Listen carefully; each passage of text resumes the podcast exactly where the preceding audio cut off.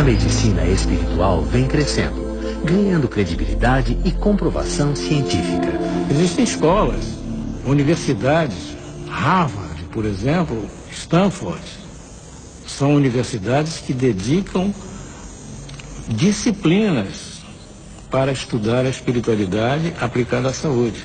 As escolas australianas de Melbourne, a Universidade de Melbourne, a Universidade de Copenhague, algumas universidades chinesas, né, em Taipei, são escolas médicas que deram uma abertura absoluta para os conhecimentos da espiritualidade na prática médica. A AME Brasil, que é realmente a entidade mata que congrega todas as outras AMEs nos diversos estados da federação, tem trabalhos maravilhosos, trabalhos científicos de alto valor, procurando fazer o casamento entre medicina e espiritualidade. Em Santa Catarina, a união entre medicina e espiritualidade é praticada no Núcleo Espírita Nosso Lar há 22 anos. Uma entidade sem fins lucrativos, mantida com doações espontâneas, o Nosso Lar em São José oferece tratamento complementar aos pacientes.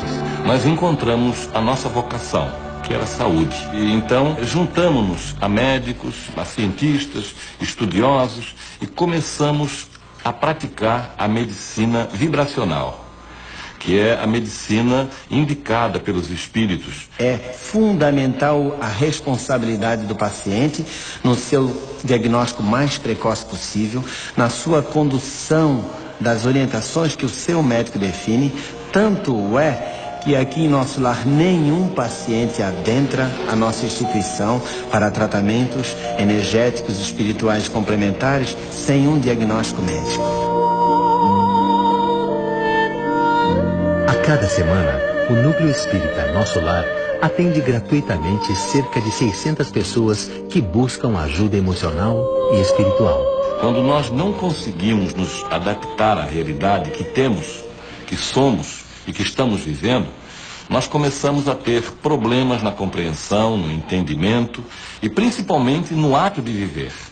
Então começam a aparecer certas avarias emocionais, energéticas, espirituais, como depressão, estado alterado de consciência, é, psicoses, é, comportamento alterado em criança, em jovem, em adultos.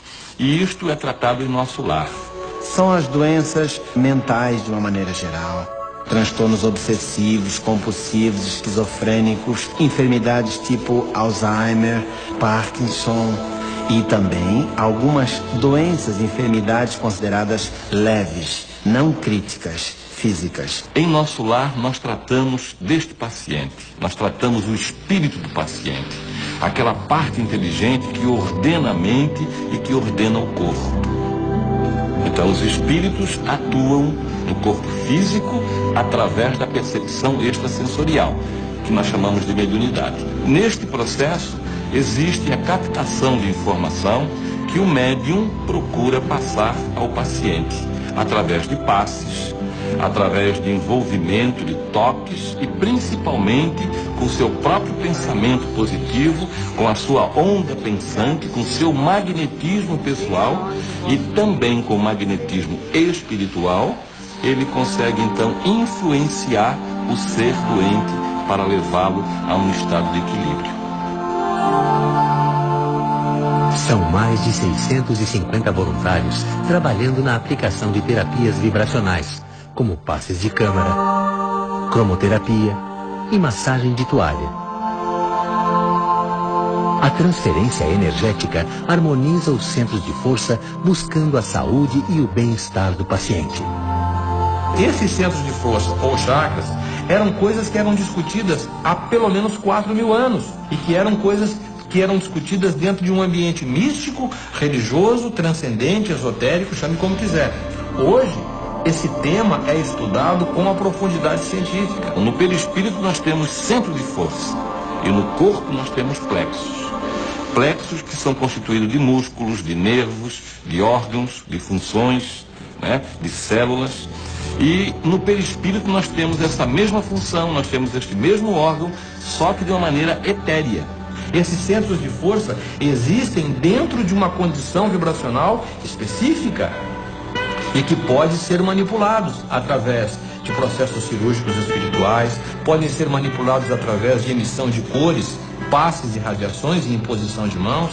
São centros transformadores. Captam, por exemplo, sensações, emoções, pensamentos, transformam-no em energia química. Por isso, essa ligação e essa necessidade de compreender mais a respeito de si mesmo, da sua própria anatomia, do seu pensamento, a força e o que significa um bom pensamento, um pensamento equilibrado, o que significa pensamentos negativos, levando a desequilíbrios no nosso sistema imunológico. Estudos científicos já mostram que o desequilíbrio mental e emocional é capaz de gerar doenças físicas. Existe uma conexão clara, inseparável das áreas pensantes, das áreas físicas. Nós temos glândulas poderosíssimas, como é a pineal, estudada hoje em dia no mundo científico em todo o planeta, como uma glândula de captação de informações preciosíssimas. Temos que ver o homem sempre, o indivíduo, ser, sempre como um todo. Não adianta tratarmos de um órgão lesado se ele representa única e exclusivamente um aviso. Ele está representando o ambiente, a parte mais fraca, a parte mais frágil do sistema imunológico, sistema que cuida do nosso corpo biológico, que está conseguindo externar o que está indo na mente e o que está indo no espírito. Quando esse princípio inteligente não está em equilíbrio, ele começa a gerar desconforto generalizado no corpo físico, aonde nós temos as somatizações. A medicina não tem dúvidas disso. Você vê as úlceras pépticas, as úlceras duodenais, ah, o infarto de miocárdio, ah, ah, as doenças degenerativas, uma gama enorme de patologias são decorrentes do estresse, que é a epidemia do século. Para nós não existe a doença, e sim o ser doente.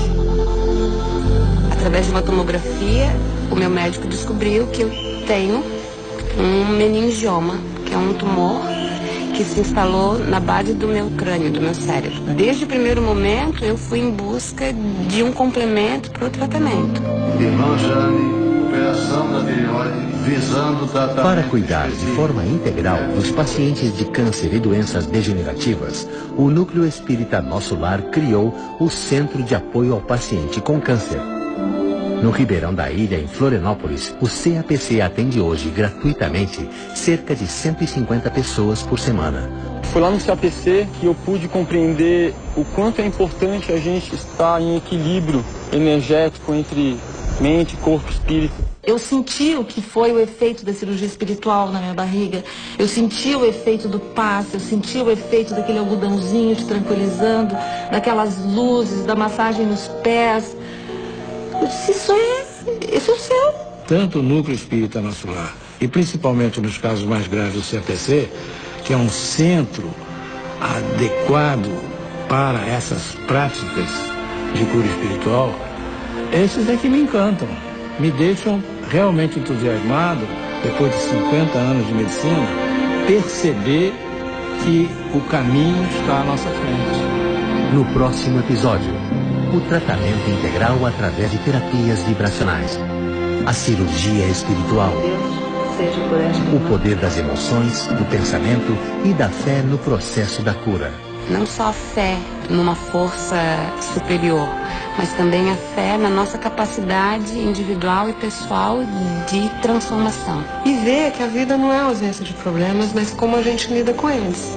Temos possibilidades mil de sermos felizes mesmo diante da enfermidade.